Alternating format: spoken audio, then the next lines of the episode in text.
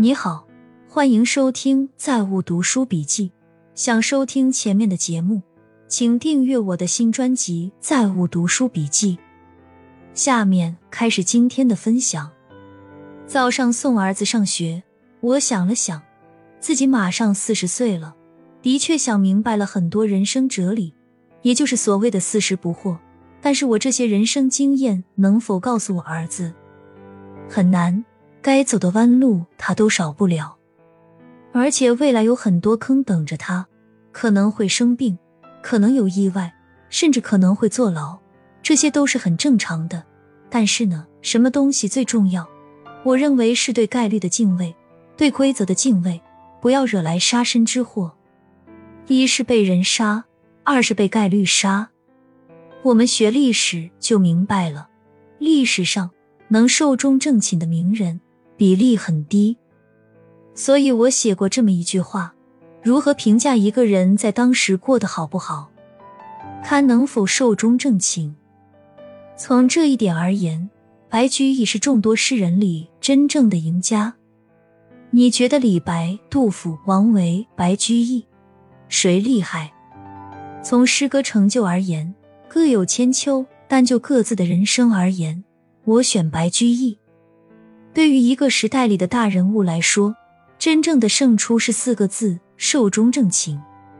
马云厉害还是李嘉诚厉害？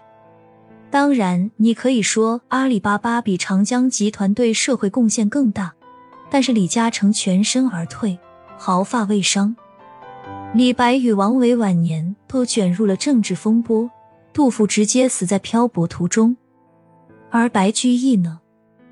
一生官运亨通，官至二品。退休后，在洛阳别墅里整天开 party，夜夜笙歌。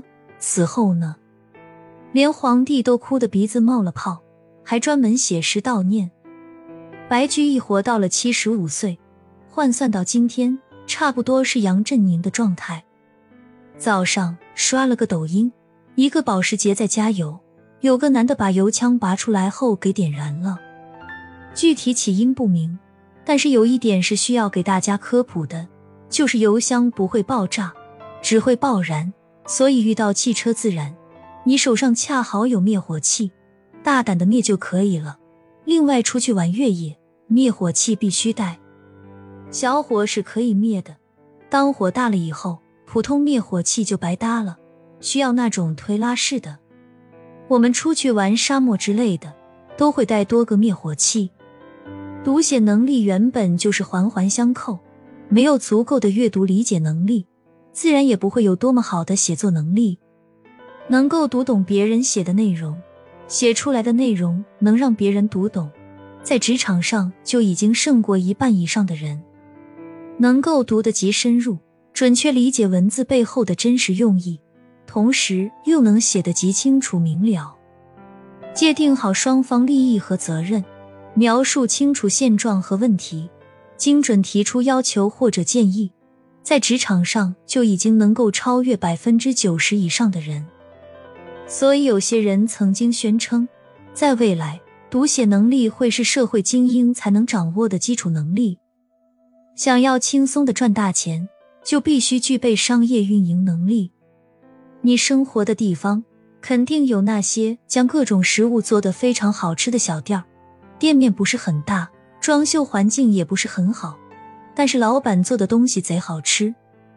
这种小店虽然赚钱，但也只能服务当地人，赚一点小钱。有些店铺老板不会宣传，导致只有店铺附近的人才知道他家做的东西好吃。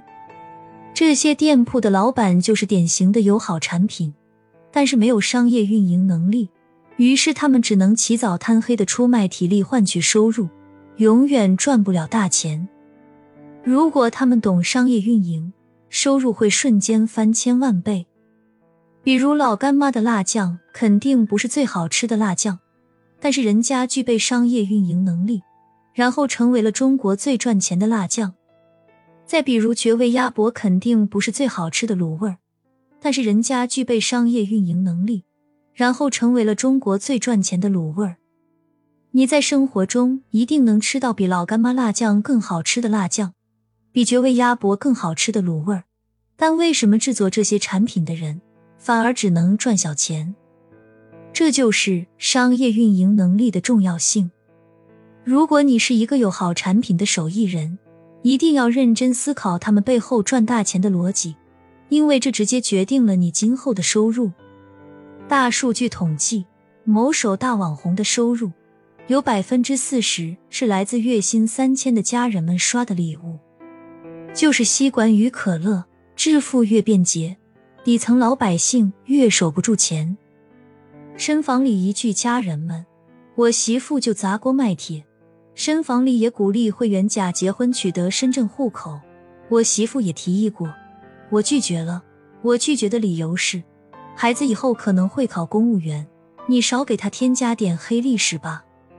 所以，若是有读者对我很痴迷，我也害怕。应该这么讲，网红现在基本都是小宗教模式。洗脑都洗得很彻底。我有个五十来岁的客户，这客户有个独生女，长得漂亮，又是某双一流大学毕业，家里的条件足够她当个无忧无虑的家庭小公主了。大概是从小保护的太好了，这姑娘就是个标准的傻白甜。她爸妈跟她约法三章谈恋爱，必须要事先把男朋友带给父母看。傻姑娘都忘到九霄云外了。在学校期间就谈了一个男朋友，直到毕业后，姑娘直接把男朋友带回了家，父母傻了眼。不管爸妈如何威逼利诱，姑娘都已经铁了心。无奈之下，父母只能同意处处看。由于男朋友是外地的，姑娘父母就在自己小区给她租了房。这男朋友找工作倒是不难，就是有个这山望着那山高的缺点。最长一份工作做了四个多月，姑娘说年底回老家还是姑娘给的钱。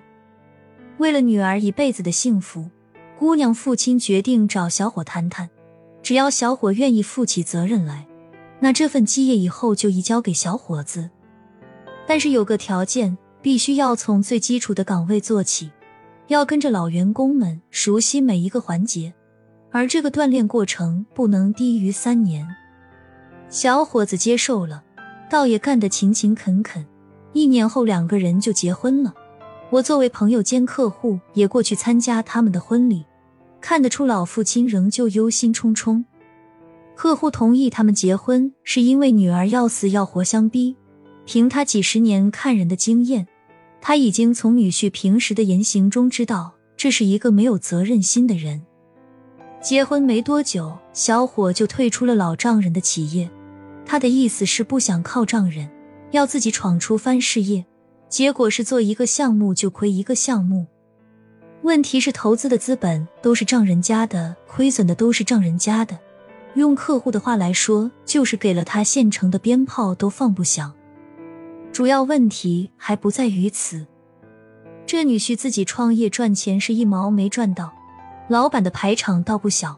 什么女秘书、总经理助理，漂漂亮亮的弄了好几个，要么天天喝得醉醺醺，半夜三更才回家，要么一连几天不见踪影。再傻的傻白甜也受不了啊！女儿在闹过无数次后，终于想到了离婚。前几天我问客户离了没有，客户说遇到了一个狗皮膏药，很难搞，但不管花多大代价，也要把这块膏药揭掉，否则后患无穷。